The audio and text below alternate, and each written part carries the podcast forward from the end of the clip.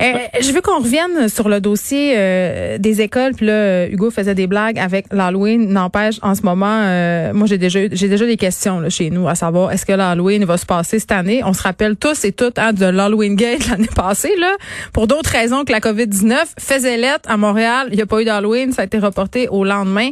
Mais toutes les choses qu'on prenait, euh, en fait, qu'on avait l'habitude de faire, il faudra les repenser, il faudra se demander si ça vaut la peine euh, de les faire. Mais par rapport à l'école, aujourd'hui, mon fils avait sa première journée pédagogique. Je dois avouer que je suis le porter euh, le vague à en me disant que ça serait pas aussi le fun que d'habitude, que les journées pédagogiques, les activités, on peut pas sortir, on peut pas prendre l'autobus. Donc, est-ce qu'il va passer la journée dans son petit carré bien délimité?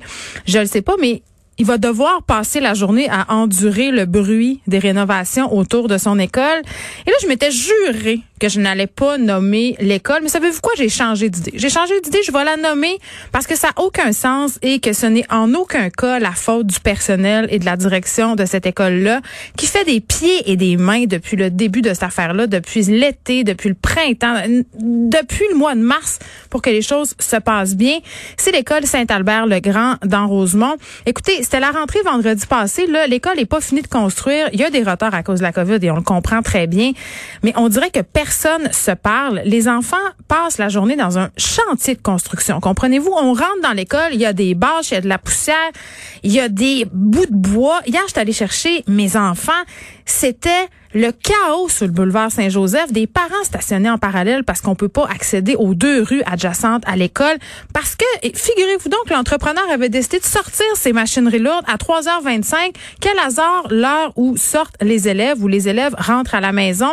Donc on avait des dix roues, euh, on avait quasiment des moissonneuses batteuses. C'est pas mêlant, c'était dangereux. Qu'est-ce qu'on attend? Qu'est-ce qu'on attend à la ville de Montréal pour faire quelque chose pour parler aux entrepreneurs? Je veux dire, parlez-vous à un moment donné? La gang, la directrice je suis allée dans son bureau, j'ai dit qu'est-ce qui se passe? Avez-vous appelé la ville? Elle m'a dit mais ma pauvre madame, on ne fait que ça, appeler la ville.